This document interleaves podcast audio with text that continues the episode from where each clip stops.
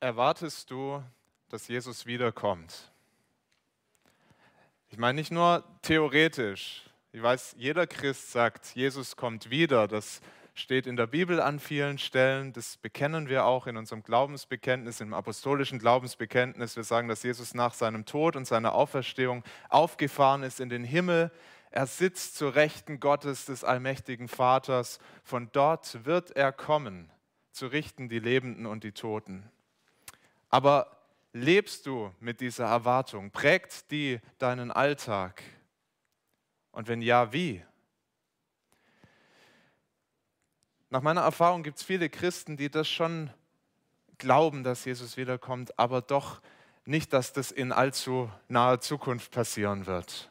Jetzt kam er schon so lange nicht, 2000 Jahre, viele Generationen kamen und die sind gestorben und dann kam wieder eine Generation. Wie wahrscheinlich ist das, dass gerade wir die Generation sind, die das so miterleben, dass er sichtbar vom Himmel kommt? Aber so nah dieser Gedanke ist, und vielleicht kennst du den auch, die Bibel spricht ganz anders darüber, wie wir darüber denken sollen, über die Wiederkunft Christi. Die Bibel sagt, jeden von uns, sei bereit, mach dich bereit für diesen Tag, leb mit dieser Erwartung, Tag für Tag. Der Herr kommt wieder. Und Lukas 21, diese Endzeitrede Jesu, wo er, wo, er, wo er, uns was sagt über die letzten Tage bis zu seiner Wiederkunft, die ist so ein Aufruf an jeden von uns. Leb mit dieser Erwartung.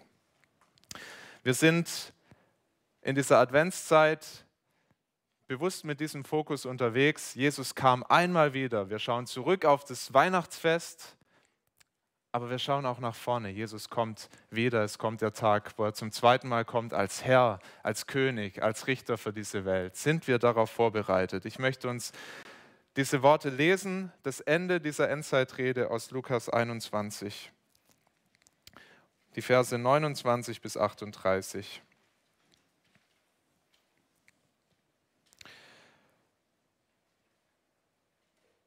Und er, Jesus, sagte ihnen ein Gleichnis. Seht den Feigenbaum und alle Bäume an. Wenn sie jetzt ausschlagen und ihr seht es, so wisst ihr selber, dass jetzt der Sommer nahe ist. So auch ihr, wenn ihr seht, dass dies alles geschieht, so wisst, dass das Reich Gottes nahe ist. Wahrlich, ich sage euch, dieses Geschlecht wird nicht vergehen, bis es alles geschieht. Himmel und Erde werden vergehen, aber meine Worte vergehen nicht. Hütet euch aber, dass eure Herzen nicht beschwert werden mit Fressen und Saufen und mit täglichen Sorgen und dieser Tag nicht plötzlich über euch komme wie ein Fallstrick denn er wird über alle kommen, die auf der ganzen Erde wohnen. So seid alle Zeit wach und betet, dass ihr stark werdet, zu entfliehen diesem allen, was geschehen soll, und zu stehen vor dem Menschensohn. Er lehrte des Tags im Tempel, des Nachts aber ging er hinaus und blieb an dem Berg, den man den Ölberg nennt. Und alles Volk machte sich früh auf zu ihm, ihn im Tempel zu hören. Lass uns beten. Vater, wir danken dir für dein Wort, das Kraft hat, das uns die Wahrheit zeigt, das uns überführt, das uns den Glauben stärkt. Vater, du kennst unsere Herzen, du weißt, wie wir unseren Alltag leben, ob wir ihn mit dieser Erwartung leben, dass Jesus wiederkommt oder so in Sorgen gefangen sind, in falschen Prioritäten. Wir beten, dass dieses Wort uns den Fokus neu ausrichtet, darauf, dass Jesus wiederkommt. Ist einmal gekommen an Weihnachten, wir schauen dankbar zurück und Herr, schenk doch, dass diese Predigt uns darauf vorbereitet, auf diesen großen Tag, an dem er für alle Welt sichtbar wiederkommt. Amen. Ja, wir lernen aus diesen Versen, drei Dinge, wie wir uns vorbereiten sollen darauf, dass Jesus wiederkommt. Und das erste und ganz elementare ist, vertraue Jesu Wort.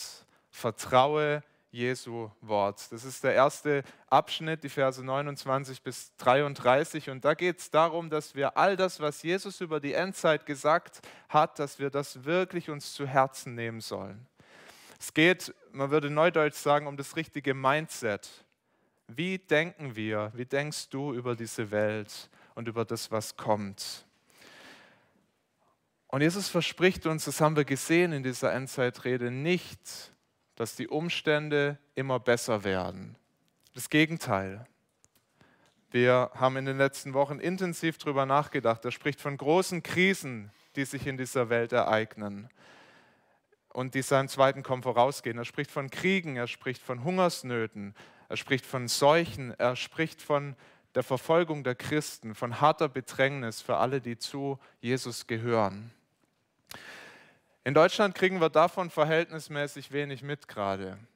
Das ist uns vieles ganz fern von dem, was Jesus hier ankündigt. Aber wenn wir nur mal den Blick ein bisschen heben über unseren eigenen Tellerrand hier in Deutschland, dann sehen wir, dass ganz viel von dem sich in unseren Tagen ereignet in dieser Welt. Nach Angaben des UN-Flüchtlingshilfswerks waren noch nie so viele Menschen weltweit auf der Flucht vor Krieg und Gewalt wie in unserer Zeit.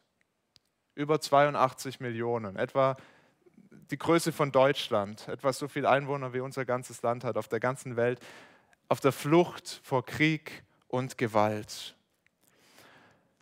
Der Hunger, Hungersnöte betreffen noch viel mehr Menschen auf dieser Welt. Ähm, das, die Welthungerhilfe, die schätzt, dass das über 800 Millionen Menschen auf unserem Planeten betrifft.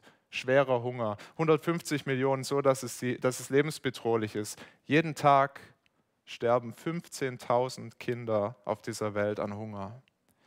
Das sind in einem Jahr 5,5 Millionen Menschen. Das, kann man sich, das kriegt man gar nicht in seinen Kopf rein. Die verhungern auf unserem Planeten.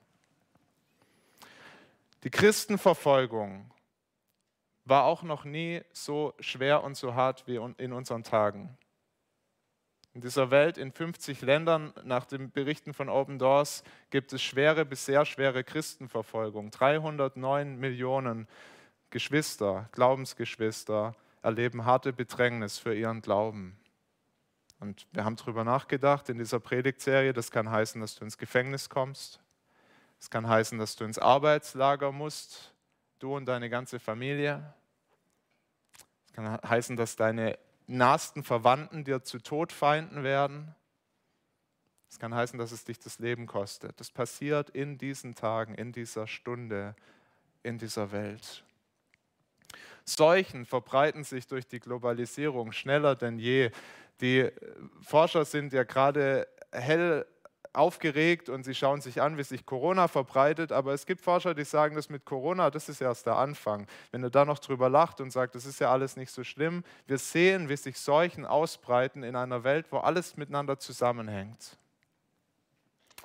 Merkt ihr, all diese Dinge, die sind nicht so fern, wie uns das hier in Deutschland erscheint. Das passiert jetzt in diesen Tagen. Und die Intensität dieser Entwicklungen nimmt, das kann man, glaube ich, ganz nüchtern sagen, zu. Die Kriege werden totaler, die werden vernichtender. Wenn wir ins 20. Jahrhundert zurückschauen, wie viele Millionen in diesen Weltkriegen ihr Leben ließen. Diese Hungersnöte, die Christenverfolgung, das nimmt alles zu. Das ist wie, wie die Wehen, die eine Frau erlebt vor der Geburt. Das steigert sich. Es wird immer mehr und mehr und am Ende in dieser Austreibungsphase nennt man das ja richtig schwere Wehen und dann ist das Kind da.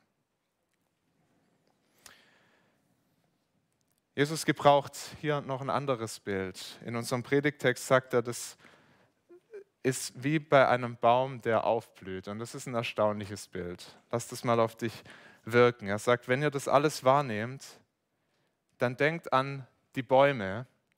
Jesus sagt, der Feigenbaum, das ist in Israel ein Baum, den man da gut kennt, aber er sagt, denkt an alle Bäume, also wir müssen nicht nach Israel, wir können in unseren Garten oder in den Park gehen. Wenn der Baum anfängt auszuschlagen, dann seht ihr, dass Sommer kommt. Und so sollen wir auf diese Zeichen schauen. So erkennt auch ihr, sagt Jesus, wenn ihr seht, dass dies alles geschieht, dass das Reich Gottes nahe ist. Wenn du Christ bist, wenn du an Jesus glaubst, dann sind all diese Zeichen gute Zeichen. Es ist gut, dass das passiert, so schrecklich das uns erscheint. Und es ist auch schrecklich, aber es ist gut, dass das passiert, weil es den Weg frei macht. Es den, die Bahn ebnet, unser Herr kommt. Das ist die Ankündigung.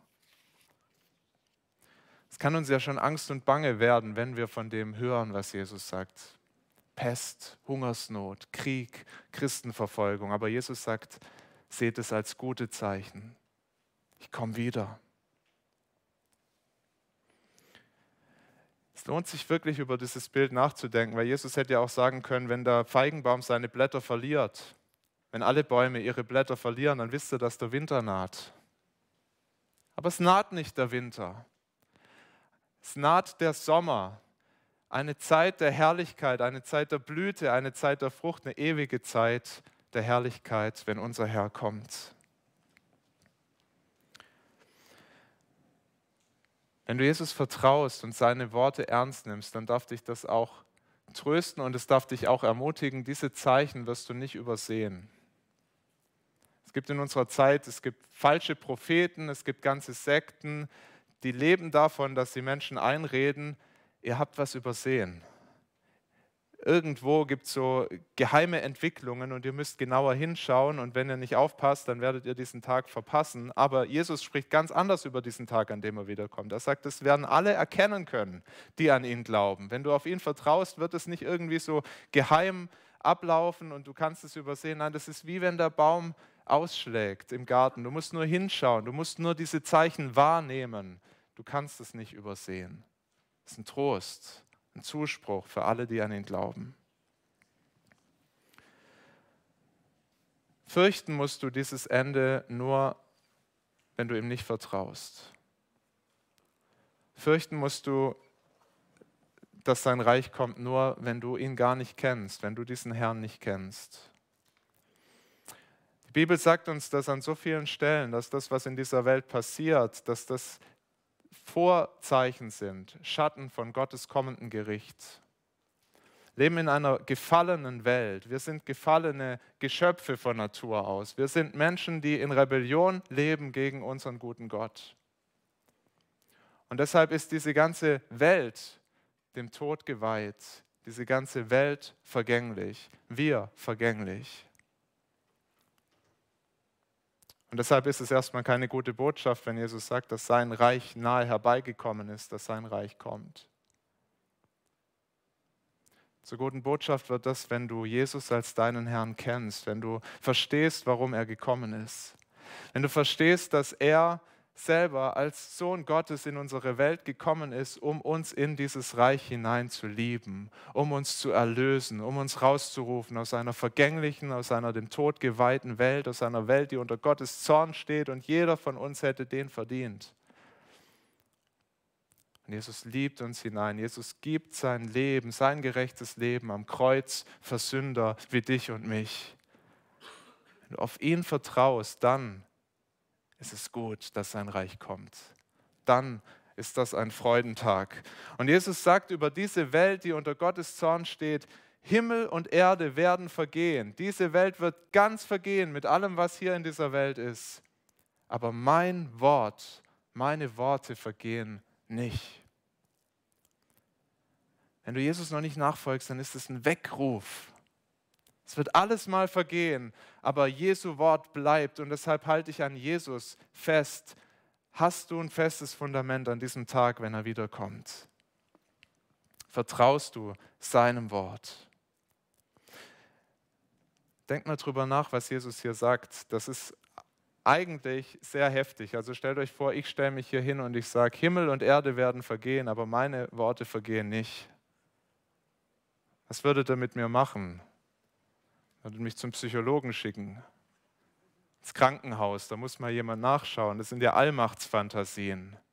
Und bei jedem Mensch sind das Allmachtsfantasien, aber Jesus ist kein normaler Mensch, er ist der Sohn Gottes, der so reden kann.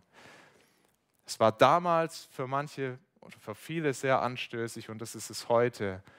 Aber wenn du dieses Wort hörst, vertrau ihm doch, dass Jesus kein Verrückter ist, sondern dass er der Herr ist, der Retter, der Erlöser, der dich in Gottes Reich hineinbringt. Und nur er. Und wenn du das schon anerkennst, dann lass dich herausfordern, nimm dir seine Worte zu Herzen. Jedes einzelne Wort, das Jesus sagt, rechne mit dem Ende, rechne damit, dass diese Welt vergeht, dass unser Herr kommt. Leb mit dieser Erwartung Tag für Tag. Man kann unmöglich sagen, wann dieser Tag sein wird. Jesus selber sagt, er weiß die Stunde nicht. Das weiß nur der Vater. Wir wissen nicht, ob das in zehn Jahren ist, ob das in 100 Jahren ist, ob das in tausend Jahren ist. Jeder, der dir sagt, ich weiß das, glaub ihm nicht. Wir wissen es nicht. Aber wir sollen jeden Tag mit der Erwartung leben. Unser ganzes Leben, dass der Tag kommt. Uns darauf ausrichten, bereit werden. Und deshalb sind die zwei Dinge, die Jesus jetzt sagt ab Vers 34, Worte für seine Jünger, für die, die an ihn glauben, für die, die auf ihn warten. Wie sollen wir uns vorbereiten? Und er sagt zwei Dinge. Das eine ist negativ, hüte dich vor falschen Prioritäten, weil du auch als Jünger deine Prioritäten falsch setzen kannst und mit einem falschen Fokus leben kannst. Und das Zweite, das schauen wir uns danach an, ganz kurz, bete. Bereite dich vor im Gebet auf diesen Tag. Ich lese uns nochmal den Vers 34. Jesus sagt, hütet euch, dass eure Herzen nicht beschwert werden mit Fressen und Saufen und mit täglichen Sorgen und dieser Tag nicht plötzlich über euch komme wie ein Fallstrick. Das ist eine klare Warnung. Hütet euch. Passt auf. Ich komme aus einem kleinen Dorf auf der Schwäbischen Alb und wenn man bei uns aus meinem Elternhaus rausgeht, dann läuft man so etwa drei Kilometer und dann ist man am sogenannten Albtrauf. Das ist so die Felskante am Rand dieses Mittelgebirges. Es ist wunderschön, atemberaubend, wenn man da ins Tal schaut. Ich möchte es jedem ans Herz legen. Geht mal in die Nähe von Bad Urach und schaut runter aufs Tal. Es ist wunderschön. Aber wenn du da hinläufst, dann läufst du über so ein Plateau und es ist immer flach und es geht immer schön geradeaus, ganz flach. Und ganz plötzlich kommt diese Felskante. Und würdest du nicht aufpassen, würdest du direkt in den Abgrund laufen. Und deshalb sind schon vorher große Schilder, Achtung, Lebensgefahr, hier wird es gefährlich. Jesus redet hier von einer Falle, in die wir hineintappen können. Er sagt, passt auf, dass eure falschen Prioritäten euch nicht zum Fallstrick werden, dass ihr nicht euer Leben lebt, als würde ich nicht wiederkommen. Es wird euch der Tag, an dem ich wiederkomme, sonst sehr überraschen. Und so wie Jesus das sagt, klingt das nicht nach einer guten Überraschung. Und es ist interessant, wem er das sagt. Er sagt das nicht irgendwelchen hedonistischen Griechen oder Römern, den Heiden, die das jetzt mal hören müssen sondern er sagt das zu seinen Jüngern. Er sagt das dem Petrus, dem Johannes, dem Andreas. Passt auf, hütet euch. Was kann den Jüngern zum Fallstrick werden?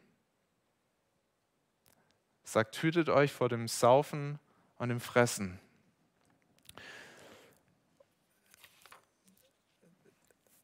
Wenn Jesus hier von Fressen spricht, dann ist das nicht nur ein bisschen zu viel Futtern, sondern es geht wirklich, ähm, also man kann das auch anders übersetzen, hütet euch vor dem Rausch, hütet euch daran, euch an den Dingen dieser vergänglichen Welt zu berauschen. Es kann wirklich alles Mögliche sein. Hätte Jesus das heute in unserer Zeit gesagt, hätte er vielleicht über Netflix-Serien und, und lange Filmnächte bei Amazon gesprochen. Es kann zu viel Essen sein, ständig Chips und Cola und äh, was weiß ich was in mich reinschaufeln, um dieses Loch in der Seele zu füllen. Das kann sein, dass du dir ständig Dinge kaufst, die du nicht brauchst, dass du deinen Fokus voll darauf richtest, dich daran berauscht. Du kannst dein Herz beschweren, indem du dich stundenlang durchs Internet treiben lässt. Vielleicht kennst du das auf dem Smartphone, immer die nächste Seite und die nächste Seite und den Fokus total auf das, was vor Augen ist. Es kann auch das Saufen sein, davon spricht Jesus auch, zu viel trinken, zu viel Alkohol. Es kann alles möglich sein, Mögliche sein, was uns hier in dieser Welt gefangen nimmt. Und genau darum geht es. All das kann dich gefangen nehmen. Wenn wir nicht aufpassen, dann kann uns diese Welt, das, was wir hier so vor Augen haben, so vereinnahmen, dass wir den Blick für Gottes kommendes Reich verlieren kannst dein Herz hängen an vergängliche Dinge. Es kann dich in Beschlag nehmen, es kann dich ablenken von deinem Herrn. Jesus warnt uns von einem Lebensstil, der ganz auf das Hier und Jetzt fixiert ist. Es drückt sich auch aus in Sorgen, in dem, worüber wir den ganzen Tag so nachdenken, worum sich unser ganzes Denken dreht. Kann sich um den Beruf und die Karriere drehen. Schon manchen Mensch kennengelernt, der irgendwann aus der Gemeinde gegangen ist, weil der Beruf wichtiger war. Weil die Dienstreisen wichtiger waren, die Arbeit wichtiger war, das Geldverdienen wichtiger war als die Gemeinschaft mit den Glaubensgeschwistern. Es können die Kinder sein, die Sorgen um die Kinder, dass, dass aus denen mal was wird, dass du nur noch darauf fixiert bist, was hier in dieser Welt geschieht und du den Fokus auf Gott verlierst. Es kann alles sein. Ihr kennt eure Sorgen besser als ich. Ihr wisst, worum die Gedanken sich drehen den ganzen Tag. Es kann sein, die, die Sorge, dass ich bei Menschen schlecht ankomme, wenn ich mich zu Jesus bekenne. Hütet euch vor den alltäglichen Sorgen, sagt Jesus. Hütet euch davor, dass euch das nicht zum Fallstrick wird.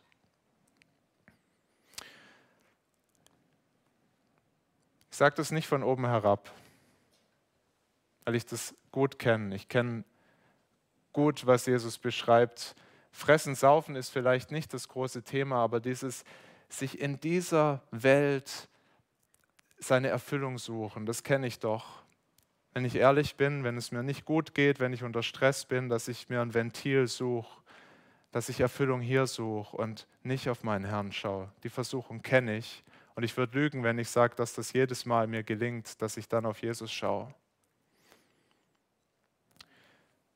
Und auch das Sorgen kenne ich, die Sorgen um die eigene Gesundheit, um die Familie, ob es Geld reicht. Ich glaube, Jesus sagt mir und Jesus sagt dir das nicht, weil wir das nicht kennen, sondern er sagt uns das, weil wir das so gut kennen und weil es uns wirklich gefährlich werden kann. Und er warnt uns davor. Und er sagt, nimm diese Dinge nicht leicht. Das ist so eine Tendenz in uns, dass wir das rechtfertigen und sagen, es ist ja auch wirklich wichtig, dass ich mir Sorgen mache und es ist ja auch wirklich in Ordnung, dass ich mir was gönne. Und das ist es auch, aber pass auf, dass es nicht dein Herz vereinnahmt. Jesus warnt uns und er sagt, nimm den Kampf auf mit diesen Dingen. Betrachte deine Sorgen und deine, deine Sehnsucht nach Erfüllung in dieser Welt nicht als Freunde, sondern kämpf dagegen an. Das sind Feinde, das sind Dinge, die sich dir in den Weg stellen wollen, dir den Fokus rauben wollen für Gottes Reich, die dich daran hindern, das zu tun, wofür du noch da bist, das Evangelium weiterzusagen, im Glauben selber zu wachsen, andere zu fördern, im Glauben zu wachsen. Das sind Dinge, die, wenn du nicht wirklich den Kampf aufnimmst, die dich so ablenken, dass der Tag, an dem Jesus wiederkommt, ganz plötzlich kommt für dich und du bist gar nicht bereit.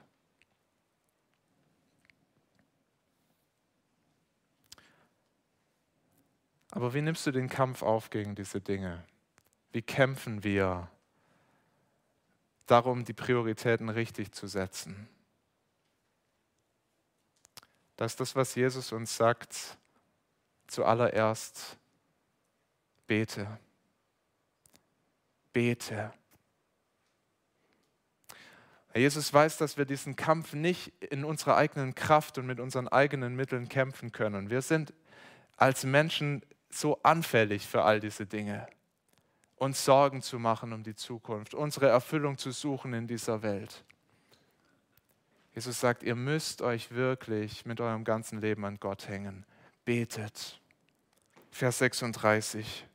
Seid alle Zeit wach und betet, dass ihr stark werdet, zu entfliehen diesen allen, was geschehen soll, und zu stehen vor dem Menschensohn. Und wenn mich mein Griechisch nicht ganz im Stich gelassen hat, das ist bei mir manchmal eine Gefahr, war gut, aber ich war nicht sehr gut, aber dann kann man das auch übersetzen, wacht, indem ihr betet wacht, indem ihr betet. Das ist der, das Erste und das Wichtigste, was wir tun sollen, um uns vorzubereiten auf diesen Tag, an dem der Herr wiederkommt und uns loszulösen von dieser Welt, die vergehen wird. Wir werfen uns Gott an den Hals. Wir kommen zu ihm, wir liegen ihm in den Ohren und beten zu ihm. Jesus zeigt uns das hier überdeutlich.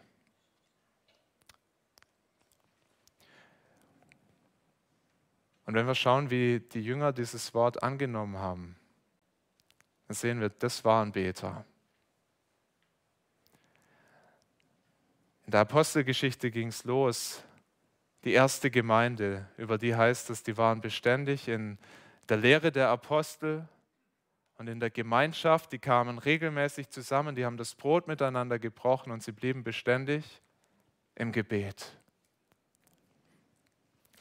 Wir sehen, wie Petrus im Gefängnis war und die Gemeinde inständig gebetet hat, dass er freikommt und Gott tut es Wunder und, und die Erde bebt und Jesus kommt frei. Äh, Petrus kommt frei, Entschuldigung. Wir sehen, wie Paulus und Silas im Gefängnis sitzen, hart bedrängt für ihren Glauben und sie beten und sie lobpreisen Gott.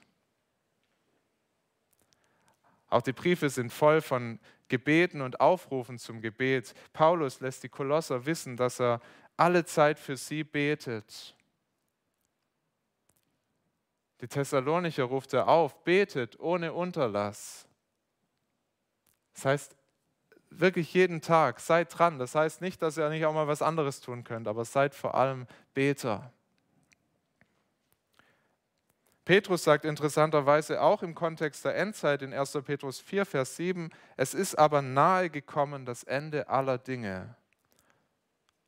So seid nun besonnen und nüchtern zum Gebet. Also wenn wir das Neue Testament studieren, dieser Aufruf zum Gebet und dass die Christen gebetet haben, es begegnet uns an allen Ecken und Enden. Und deshalb ist auch einer der Lieblingssätze der Christen heute, ohne Gebet können wir nichts tun. Das sagen wir uns immer gegenseitig zu, ohne Gebet können wir nichts tun. Aber stimmt es auch? Ist das dein Leben? Ist das mein Leben? Da müssen wir doch feststellen, das ist oft ganz schön beschämend. Das, was wir sagen und das, was wir tun. Und gerade wenn wir so in den Sorgen gefangen sind, so an dieser Welt hängen, dürfen wir uns echt mal fragen, woran liegt denn das? Bin mir sicher, wir finden eine ganz entscheidende Antwort dort unsere, in unserer Beziehung, nämlich zu unserem Herrn. Dass wir zu wenig beten, dass wir eben genau das nicht tun, wozu Jesus uns hier aufruft. Mich ermutigt dann immer wieder, wenn ich äh, ein bisschen weiter lese, nur in Lukas 22, und wenn ich die Jünger sehe, die viel gebetet haben, das berichtet uns die Bibel, aber die auch schwer versagt haben die mit Jesus im Garten Gethsemane sind vor seiner Kreuzigung und Jesus sagt zu ihnen, wachet und betet und was machen die Jünger? Sie schlafen ein. Sie haben auch versagt. Es waren auch Menschen, das waren auch keine Glaubenshelden, aber das soll uns nicht das Vorbild sein, das darf uns Trost sein, wenn wir schwach sind im Gebet. Aber das Vorbild, der Aufruf ist, betet, lasst nicht nach, Betet und bereitet euch so vor auf diesen Tag, an dem Jesus wiederkommt. Und zwar so für diese Dinge, die hier in der Endzeitrede anklingen, dass wir nicht lau werden, dass wir nicht nachlassen in unserer Nachfolge, dass er uns hilft, die Kraft schenkt, auch die Weisheit schenkt, zu unterscheiden, wo sind denn die Prioritäten richtig gesetzt. Uns fehlt es ja so oft an dieser Weisheit, das richtig überhaupt einzuschätzen. Dass er uns Mut schenkt, ihn zu bezeugen, unseren Nachbarn, unseren Verwandten, unseren Arbeitskollegen, wo er uns hinstellt, Mut schenkt, ein Zeugnis zu sein und noch Menschen in sein Reich zu rufen. Ihr Lieben, wir saßen neulich als Pastoren zusammen und haben darüber nachgedacht, über unser Gemeindeprogramm, über all die Dinge, die wir hier tun, und uns ist aufgefallen, das ist ziemlich groß geworden. Und manches ist vielleicht sogar zu viel, was wir tun. Wie gesagt, es gibt manche Gruppen, manche Dinge, da muss man mal genauer hinschauen. Ist es nicht zu viel? Übernehmen wir uns nicht mit all unseren Aktivitäten? Aber für einen Bereich trifft es nicht zu. Für Gebetsgruppen in unserer Gemeinde. Da haben wir nicht zu viel. Da kann noch mehr passieren tatsächlich. Gehen aufs neue Jahr zu und viele nehmen sich da gute Vorsätze vor und ich weiß, wie das so ist mit den guten Vorsätzen. Die sind oft am 2. Januar schon wieder Geschichte. Aber wenn du dir eine Sache vornehmen willst für das neue Jahr, die wirklich sehr entscheidend ist für dein Leben und auch für uns als Gemeinde, dann nimm dir das vor, dich einer Gebetsgruppe anzuschließen regelmäßig mit Geschwistern zu beten, dich vorzubereiten auf den Tag, an dem Jesus wiederkommt. Für Dinge zu beten, die wirklich entscheidend sind, um das Kommen seines Reichs zu beten in deinem Leben, aber auch in dieser Welt. Wir haben viele Gebetsgruppen, wo man sich anschließen kann. Du kannst am Mittwochmorgen ins Frühgebet gehen und dort mit den Geschwistern beten. Es gibt am Donnerstagmorgen ein Morgengebet. Am Donnerstagabend im Feierabendgottesdienst haben wir längere Gebetszeiten mittlerweile, weil wir sagen, das muss Priorität haben. Es gibt nach wie vor Geschwister, die seit Anfang der Corona-Zeit über Skype beten, ganz regelmäßig, an vielen Tagen in der Woche.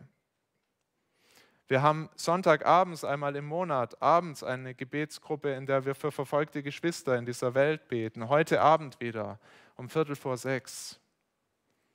Es gibt schon viele Gruppen, aber du kannst auch eine neue Gruppe gründen. Das muss keine Riesengruppe sein, aber lass uns zusammentun und gemeinsam mehr beten, das zu einem ganz zentralen Fokus machen in unserem Leben.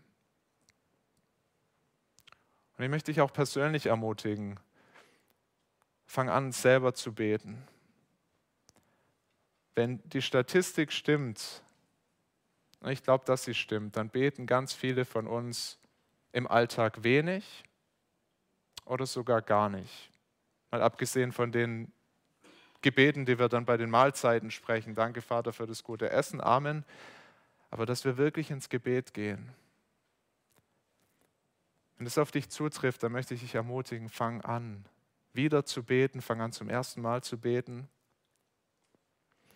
Und nimm als Maßstab nicht Martin Luther, der mal gesagt hat, wenn ich viel zu tun habe an einem Tag, dann bete ich zwei bis drei Stunden vorher, damit es gut wird, sondern fang klein an, übernimm dich nicht, aber fang an, regelmäßig zu beten.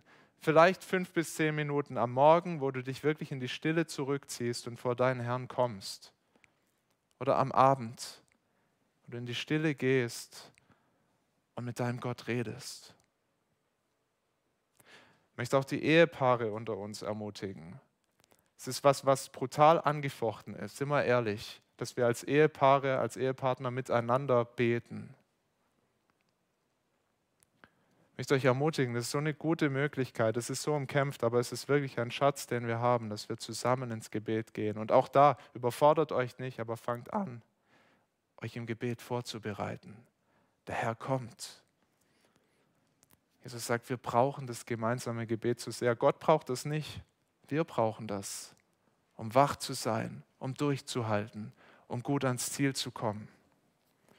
Es hilft uns, wachsam zu sein, den Fokus richtig zu setzen, uns auszurichten und einander im Glauben zu stärken. All das passiert im Gebet.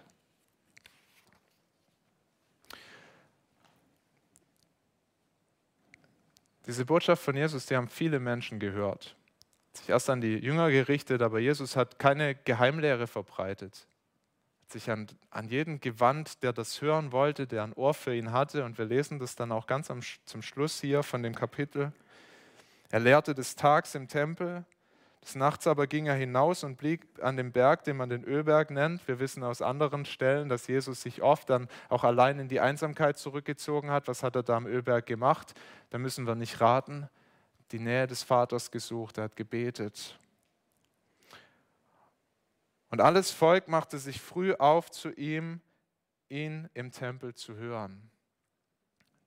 Die Leute kamen, die kamen in Massen und sie haben ihn gehört. Aber das Hören allein, das reicht nicht. Das Hören dieser Endzeitrede allein reicht nicht. Es kommt darauf an, dass wir wirklich das Glauben, dass Jesus wiederkommt und unser Leben daran ausrichten, das, was wir tun, unsere Prioritäten, dass wir mit der Erwartung leben, er kommt wieder, dass wir ins Gebet gehen und uns vorbereiten, dass dein Fokus fest auf Gottes Reich ist. Ich möchte dich dazu ermutigen. Schau auf Jesus, vertrau darauf, dass er wiederkommt. Bereite dich vor für diesen Tag. Ich möchte beten.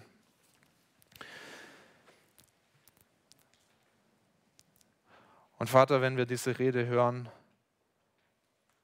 dann freuen wir uns darauf, dass dieser Tag wirklich kommt, an dem aller Schmerz vergeht, alles Leid vergeht, dem diese Erde, die ja so noch unter deinem Zorn steht und unter den Auswirkungen des Sündenfalls, an dem du sie gerecht richtest und eine ganz neue Erde und einen neuen Himmel schaffst.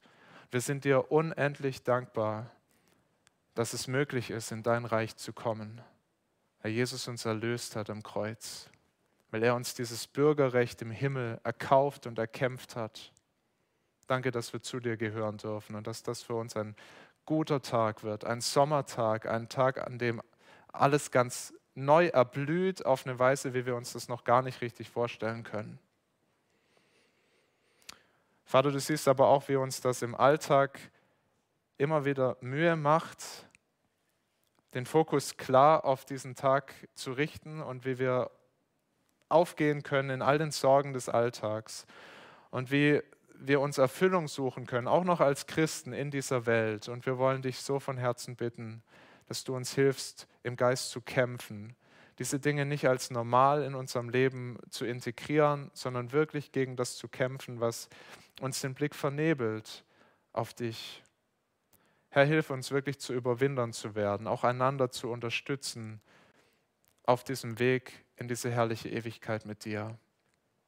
Wir beten, dass du selbst uns bereit machst für diesen Tag, an dem Jesus wiederkommt und dass das ein Tag wird, ja, der uns nicht überrascht, weil wir die Zeichen erkennen und richtig deuten können. Ein Tag der Freude. Wir freuen uns darauf. Amen.